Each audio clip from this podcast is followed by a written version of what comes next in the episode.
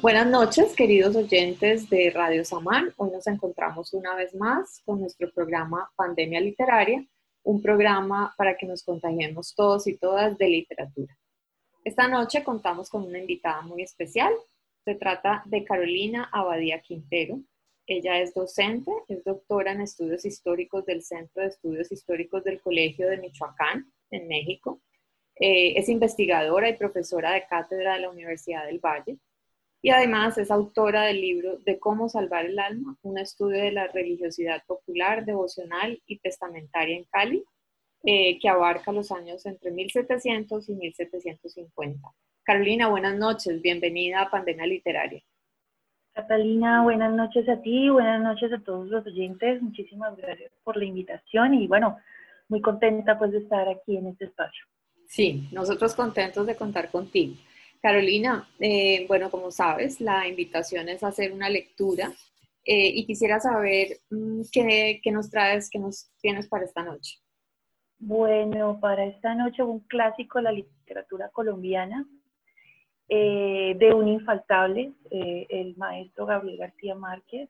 les traigo crónica de una muerte anunciada, la lectura del último acápite. Ya. Bueno, ¿y cómo, cómo relacionas esta lectura con una pandemia? Eh, bueno, la lectura sirve para entender los crímenes por honor, ¿sí?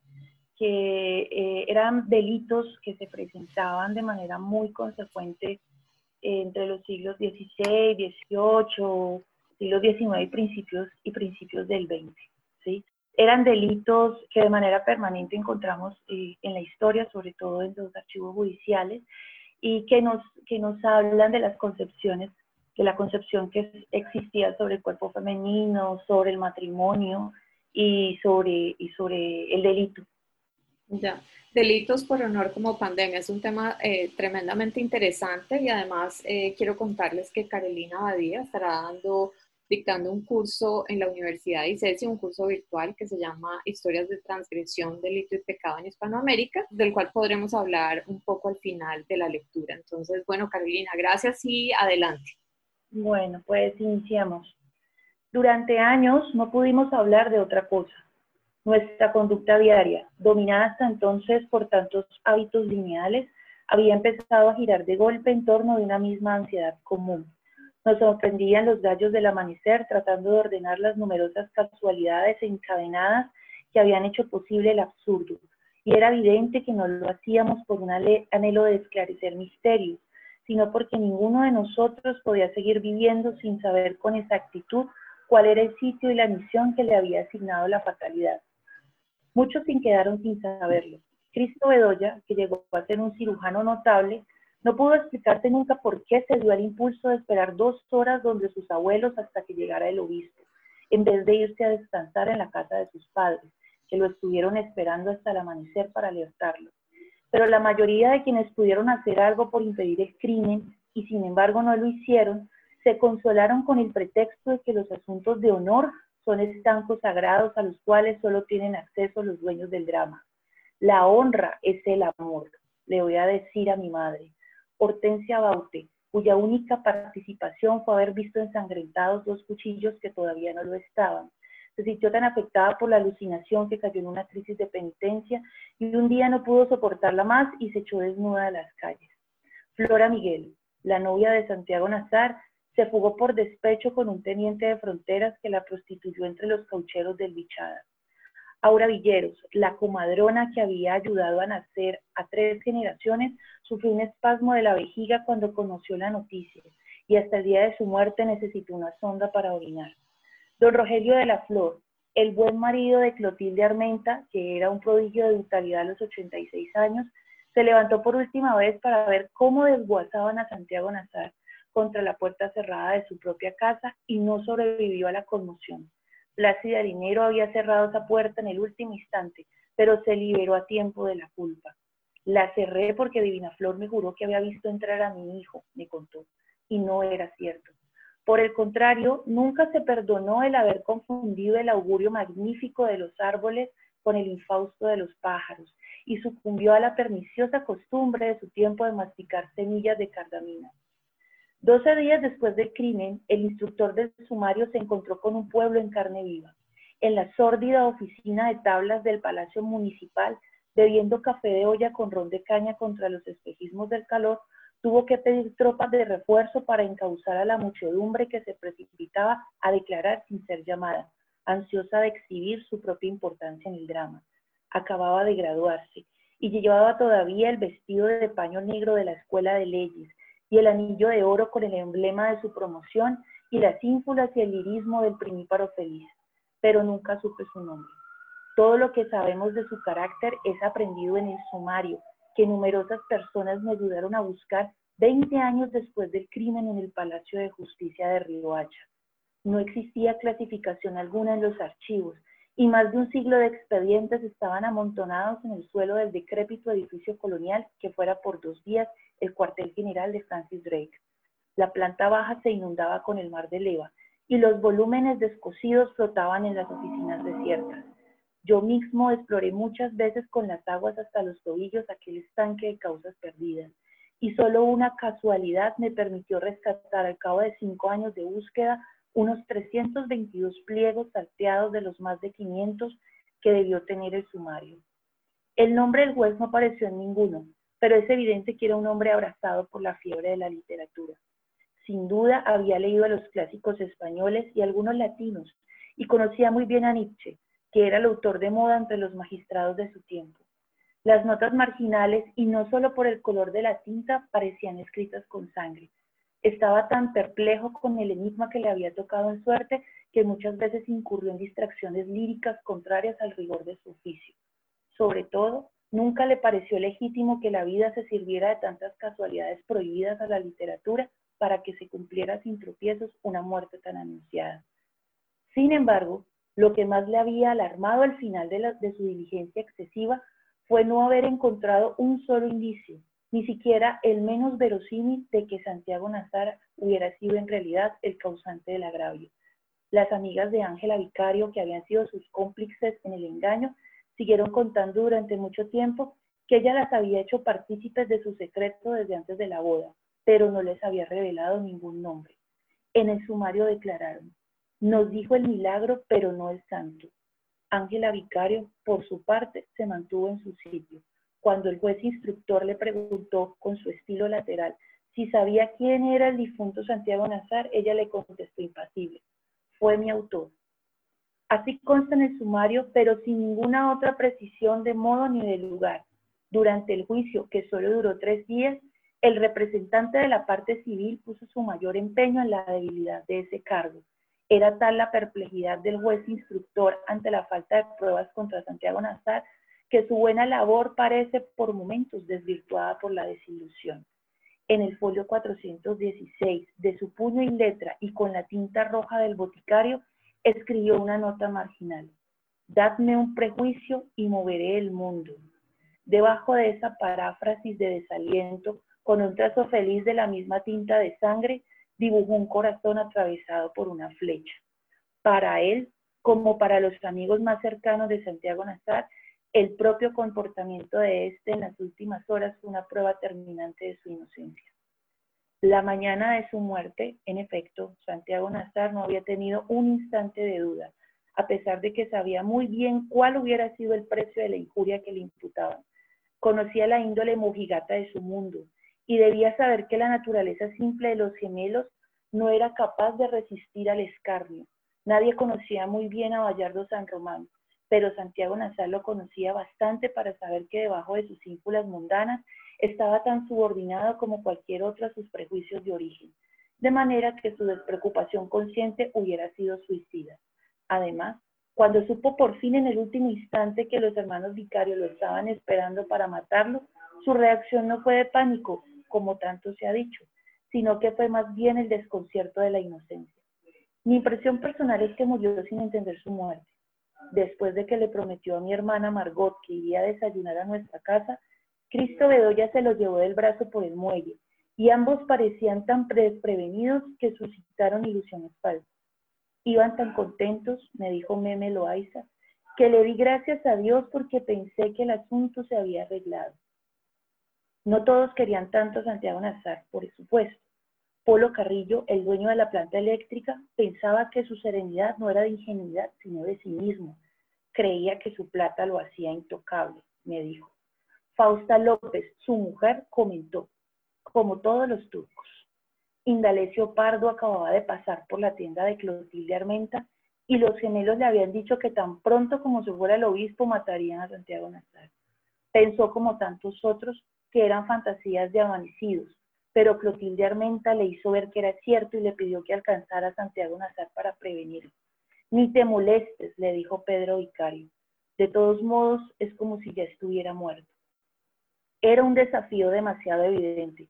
Los gemelos conocían los vínculos de Indalecio Pardo y Santiago Nazar y debieron pensar que era la persona adecuada para impedir el crimen sin que ellos quedaran en vergüenza.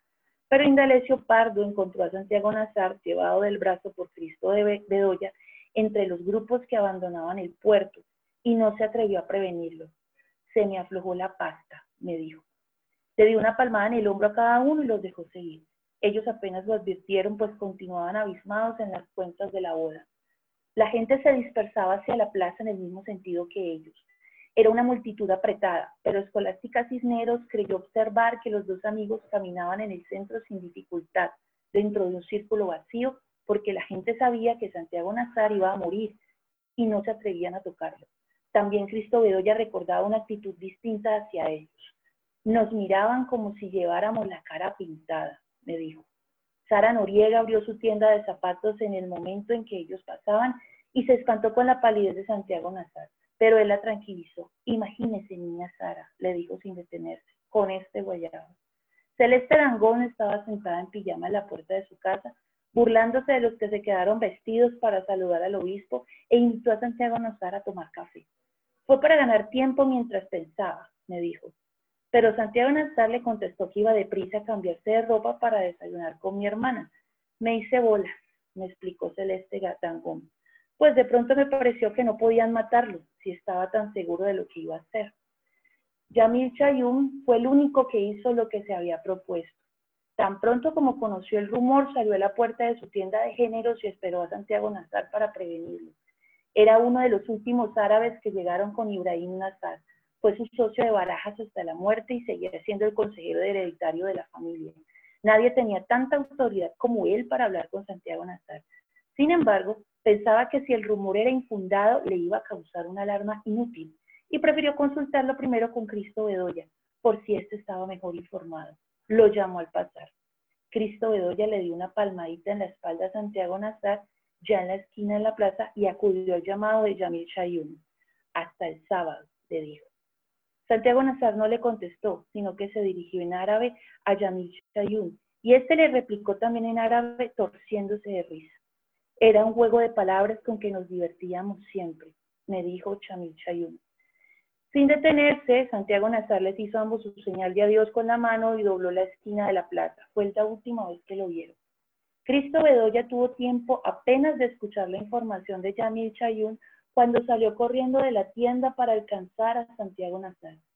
Lo había visto doblar la esquina, pero no lo encontró entre los grupos que empezaban a dispersarse en la plaza. Varias personas a quienes les preguntó por él le dieron la misma respuesta. Acabo de verlo contigo. Le pareció imposible que hubiera llegado a su casa en tan poco tiempo, pero de todos modos entró a preguntar por él, pues se encontró sin tranca y entreabierta la puerta, alta puerta del frente. Entró sin ver el papel en el suelo y atravesó la sala en penumbra tratando de no hacer ruido, porque aún era demasiado temprano para visitas. Pero los perros se alborotaron en el fondo de la casa y salieron a su encuentro, los calmó con las llaves, como lo había aprendido del dueño, y siguió acosada por ellos hasta la cocina.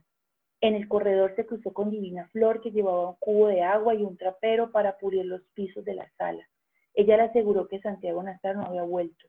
Victoria Guzmán acababa de poner en el fogón el guiso de conejos cuando él entró en la cocina. Ella comprendió de inmediato. El corazón se le estaba saliendo por la boca, me dijo. Cristo Bedoya le preguntó si Santiago Nazar estaba en casa y ella le contestó con un candor fingido que aún no había llegado a dormir. Es en serio, le dijo Cristo Bedoya. Lo están buscando para matarlo. A Victoria Guzmán se le olvidó el candor. Esos pobres muchachos no matan a nadie, dijo. Están bebiendo desde el sábado, dijo Cristo Bedoya. Por lo mismo, replicó ella. No hay borracho que se coma su propia caca. Cristo Bedoya volvió a la sala donde Divina Flor acababa de abrir las ventanas.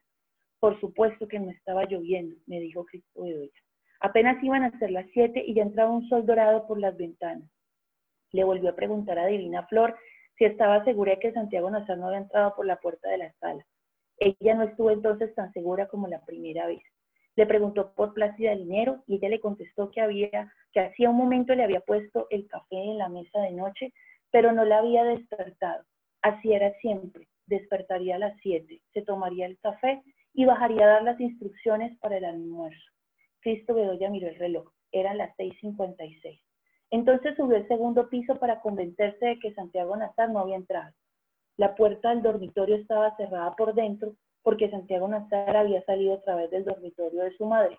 Cristo Bedoya no solo conocía la casa también como la suya, sino que tenía tanta confianza con la familia que empujó la puerta del dormitorio de Plácida Dinero para pasar desde allí al dormitorio contigo. Un haz de, de sol polvoriento entraba por la claraboya y la hermosa mujer dormida en la hamaca de costado, con la mano de novia en la mejilla, tenía un aspecto irreal. Fue como una aparición, me dijo Cristo Bedoya.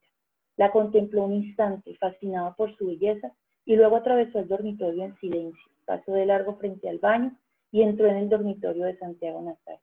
La cama seguía intacta, y en el sillón estaba muy bien aplanchada la ropa de montar, y encima de la ropa estaba el sombrero de jinete, y en el suelo estaban las botas junto a las espuelas. En la mesa de noche el reloj de pulsera de Santiago Nazar marcaba las 6.58. De pronto pensé que había vuelto a salir armado, me dijo Cristo Bedoya. Pero encontró la Magnum en la gaveta de la mesa de noche. Nunca había disparado un arma, me dijo Cristo Bedoya, pero resolví coger el revólver para llevárselo a Santiago Nazar. Se lo ajustó en el cinturón, por dentro de la camisa, y solo después del crimen se dio cuenta de que estaba descargado. Plácida Linero apareció en la puerta con el pocillo de café en el momento en que él cerraba la gaveta. Santo Dios, exclamó ella, qué susto me has dado. Cristo Bedoya también se asustó. La vio a plena luz con una bata de alondras doradas y el cabello revuelto y el encanto se había desvanecido. Explicó un poco confuso que había entrado a buscar a Santiago Nazar. Se fue a recibir al obispo, dijo Plácida Linero. Pasó de largo, dijo él. Lo suponía, dijo ella. Es el hijo de la peor madre. No siguió porque en ese momento se dio cuenta de que Cristo de Bedoya no sabía dónde poner el cuerpo Espero que Dios me haya perdonado, me dijo Plácida Almiro, pero lo vi tan confundido que de pronto se me ocurrió que había entrado a robar. Le preguntó qué le pasaba. Cristo Bedoya era consciente de estar en una situación sospechosa, pero no tuvo valor para revelarle la verdad. Es que no he dormido ni un minuto, le dijo. Se fue sin más explicación. De todos modos, me dijo, ella siempre se imaginaba que le estaban robando.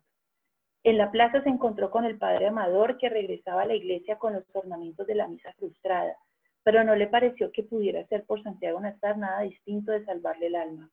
Iba otra vez hacia el puerto cuando sintió que lo llamaban desde la tienda de Clotilde Armenta.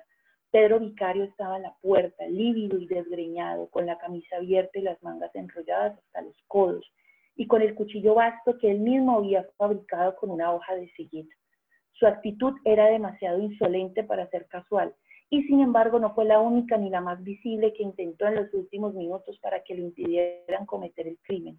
Cristóbal, gritó, dile a Santiago Nazar que aquí lo estamos esperando para matarlo. Cristo Bedoya le habría hecho el favor de impedírselo. Si yo hubiera sabido disparar un revólver, Santiago Nazar estaría vivo, me dijo pero la sola idea lo impresionó después de todo lo que había oído decir sobre la potencia devastadora de una bala blindada. Te advierto que está armado con un magnum, capaz de atravesar un motor, gritó. Pedro Vicario sabía que no era cierto. Nunca estaba armado si no llevaba ropa de montar, me dijo. Pero de todos modos había previsto que lo estuviera cuando tomó la decisión de lavar la honra de la hermana. Los muertos no disparan, gritó. Pablo Vicario apareció entonces en la puerta. Estaba tan pálido como el hermano y tenía puesto la chaqueta de la boda y el cuchillo envuelto en el periódico. Si no hubiera sido por eso, me dijo Cristo Bedoya, nunca hubiera sabido cuál de los dos era cuál. Clotilde Armenta apareció detrás de Pablo Vicario y le gritó a Cristo Bedoya que se diera prisa, porque en ese pueblo de maricas solo un hombre como él podía impedir la tragedia. Todo lo que ocurrió a partir de entonces fue el dominio público. La gente que regresaba del puerto, alertada por los gritos, empezó a tomar posiciones en la plaza para presenciar el crimen. Cristo Bedoya les preguntó a varios conocidos por Santiago Nazar, pero nadie lo había visto. En la puerta del club social se encontró con el coronel Lázaro Aponte y le contó lo que acababa de ocurrir frente a la tienda de Clotilde Almenta. No puede ser, dijo el coronel Aponte, porque yo los mandé a dormir. Acabo de verlos con un cuchillo de matar puercos, dijo Cristo Bedoya. No puede ser, porque yo se los quité antes de mandarlos a dormir, dijo el alcalde. Debe ser que los viste antes de eso. Los vi hace dos minutos y cada uno tenía un cuchillo de matar puercos, dijo Cristo Bedoya. Ah, carajo, dijo el alcalde. Entonces debió ser que volvieron con otros. Prometió ocuparse de eso al instante, pero entró en el club social a confirmar una cita de dominó para esa noche y cuando volvió a salir ya estaba consumado el crimen. Cristo Bedoya cometió entonces su único error mortal. Pensó que Santiago Nazar había resuelto a última hora desayunar en nuestra casa antes de cambiarse de ropa y allá fue a buscarlo. Se apresuró por la orilla del río, preguntándole a todo el que encontraba si lo habían visto pasar, pero nadie le dio razón. No se alarmó porque había otros caminos para nuestra casa. Próspera Arango, la cachaca, le suplicó que hiciera algo por su padre que estaba agonizando en el sarminel de su casa, inmune a la bendición fugaz del obispo. Yo lo había visto al pasar, me dijo mi hermana Margot, y ya tenía cara de muerto. Cristo de Bedoya demoró cuatro minutos en establecer el estado del enfermo y prometió volver más tarde para un recurso de urgencia, pero perdió tres minutos más, ayudando a Próspero Arangua a llevarlo hasta el dormitorio. Cuando volvió a salir, sintió gritos remotos y le pareció que estaban reventando cohetes por el rumbo de la plaza. Trató de correr, pero se lo impidió el revólver mal ajustado a la cintura. Al doblar la última esquina, reconoció de espaldas a mi madre que llevaba casi a rastras al hijo menor. Luisa Santiago, le gritó, ¿dónde está su ahijado? Mi madre se volvió apenas con la cara bañada en lágrimas. Ah, hijo, contestó, dicen que lo mataron. Así era. Mientras Cristo Bedoya lo buscaba, Santiago Nazar había entrado en la casa de Flora Miguel, su novia, justo a la vuelta de la esquina donde él lo vio por última vez. No se me ocurrió que estuviera ahí, me dijo, porque esa gente no se levantaba nunca antes de mediodía. Era una versión corriente que la familia entera dormía hasta las 12 por orden de Nair Miguel, el varón sabio de la comunidad. Por eso Flora Miguel, que ya no se que ya se cocinaba en dos aguas, se mantenía como una rosa, dice Mercedes. La verdad es que dejaba la casa cerrada hasta muy tarde, como tantas otras, pero eran gentes tempranas y laboriosas. Los padres de Santiago Nazar y Flora Miguel se habían puesto de acuerdo para casarlos. Santiago Nazar aceptó el compromiso en plena adolescencia y estaba resuelto a cumplirlo, tal vez porque tenía del matrimonio la misma concepción utilitaria que su padre. Flora Miguel, por su parte, gozaba de una cierta condición floral, pero carecía de gracia y de juicio y había servido de madrina de bodas a toda su generación, de modo que el convenio fue para ella una solución providencial. Tenían un noviazgo fácil, sin visitas formales ni inquietudes del corazón. La boda varias veces diferida estaba fijada por fin para la próxima Navidad. Flora Miguel despertó aquel lunes con los primeros bramidos del bosque, del buque del obispo, y muy poco después se enteró de que los gemelos vicarios estaban esperando a Santiago Nastar para matarlo. A mi hermana, la monja, la única que habló de ella después de la desgracia, le dijo que no recordaba siquiera quién se lo había dicho, Solo sé que a las seis de la mañana todo el mundo lo sabía. Le dijo. Sin embargo, le pareció inconcebible que a Santiago Nazar lo fueran a matar y en cambio se le ocurrió que lo iban a casar a la fuerza con Ángela Vicario para que le devolviera la honra. Sufrió una crisis de humillación. Mientras medio pueblo esperaba al obispo, ella estaba en su dormitorio llorando de rabia y poniendo en orden el cofre de las cartas que Santiago Nazar le había mandado desde el colegio. Siempre que pasaba por la casa de Flora Miguel, aunque no hubiera nadie, Santiago Nazarra estaba con las llaves la tela metálica de las ventanas. Aquel lunes ella lo estaba esperando con el cofre de cartas, de cartas en el regazo. Santiago Nazar no podía verla desde la calle, pero en cambio ella lo vio acercarse a través de la red metálica desde antes de que la raspara con las llaves. Entra, le dijo. Nadie, ni siquiera un médico, había entrado en esa casa a las 6.45 de la mañana. Santiago Nazar acababa de dejar a Cristo Bedoya en la tienda de Yamil Chayún y había tanta gente pendiente de él en la plaza que no era comprensible que nadie lo viera entrar en casa de su novia. El juez instructor buscó que fuera una persona que lo hubiera visto y lo hizo con tanta persistencia como yo, pero no fue posible encontrarlo. En el folio 382 del sumario escribió otra sentencia marginal con tinta roja. La fatalidad nos hace invisibles.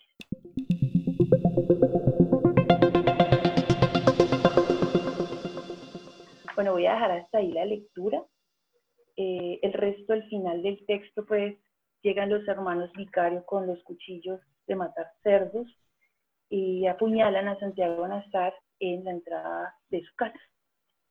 Sí, es, es tremenda esa lectura que, que, yo me imagino que la has leído muchísimas veces y todos hemos como, como que sabemos la historia y de hecho desde el inicio nos dicen que lo van a matar, pero sigue seduciendo ¿no? esa forma en que cuenta ¿no? el, el, el crimen. Sí, sí, sí, sí, sí.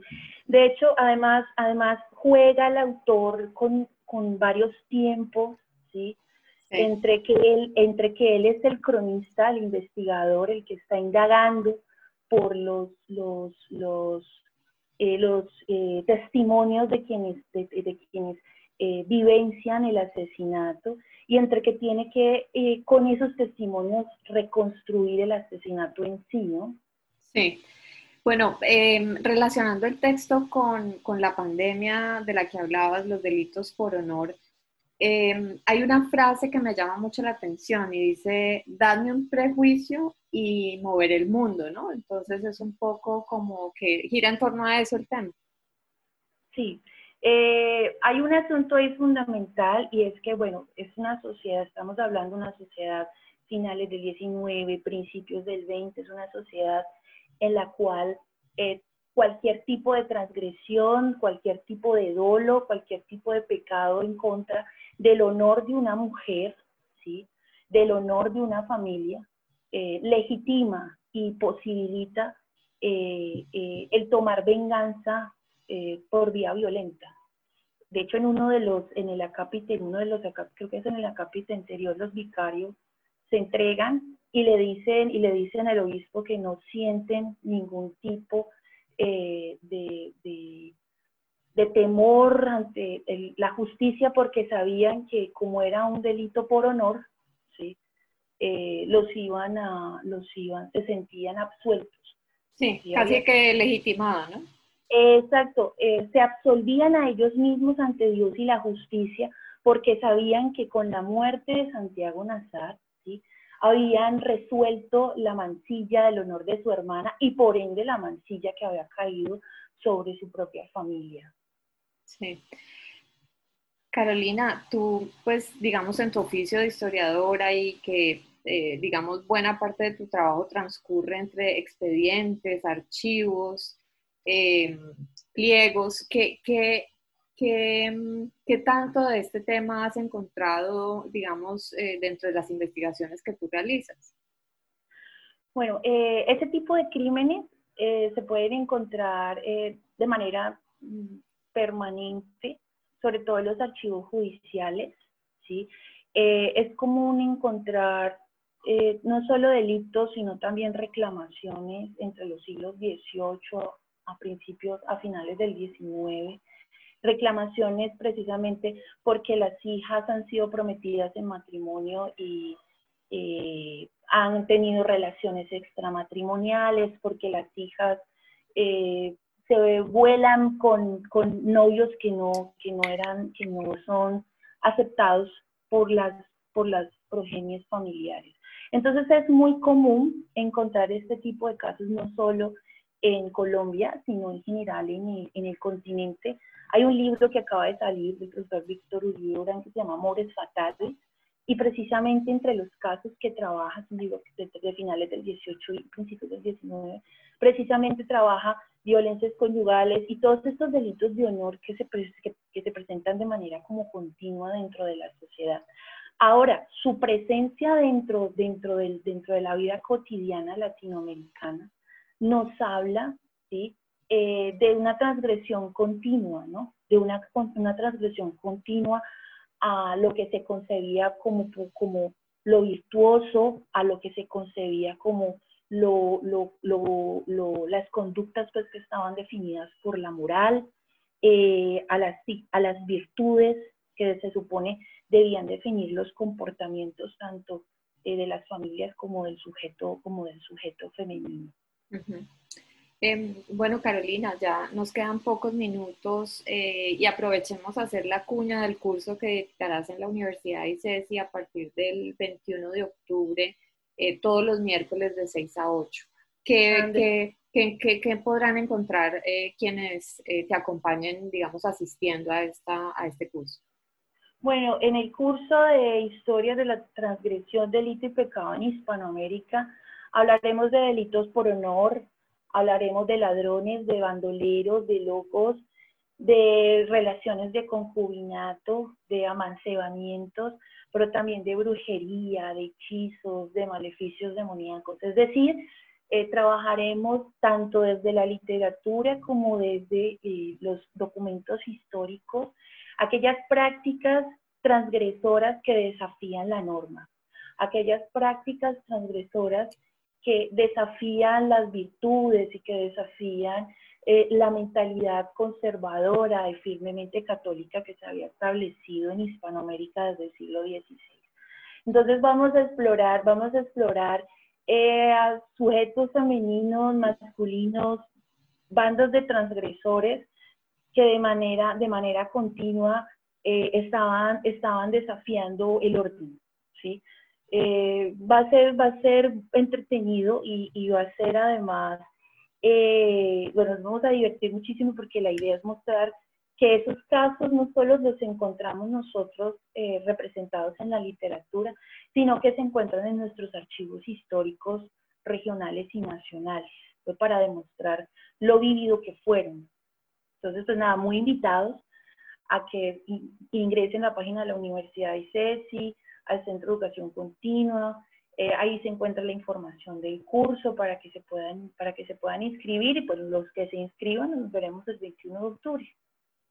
Así es, Carolina, muy tentador este curso, están todos y todas invitadas. Muchísimas gracias por habernos traído esta lectura eh, pues tan, tan agradable y tan, tan contundente como todo lo de Gabriel García Márquez.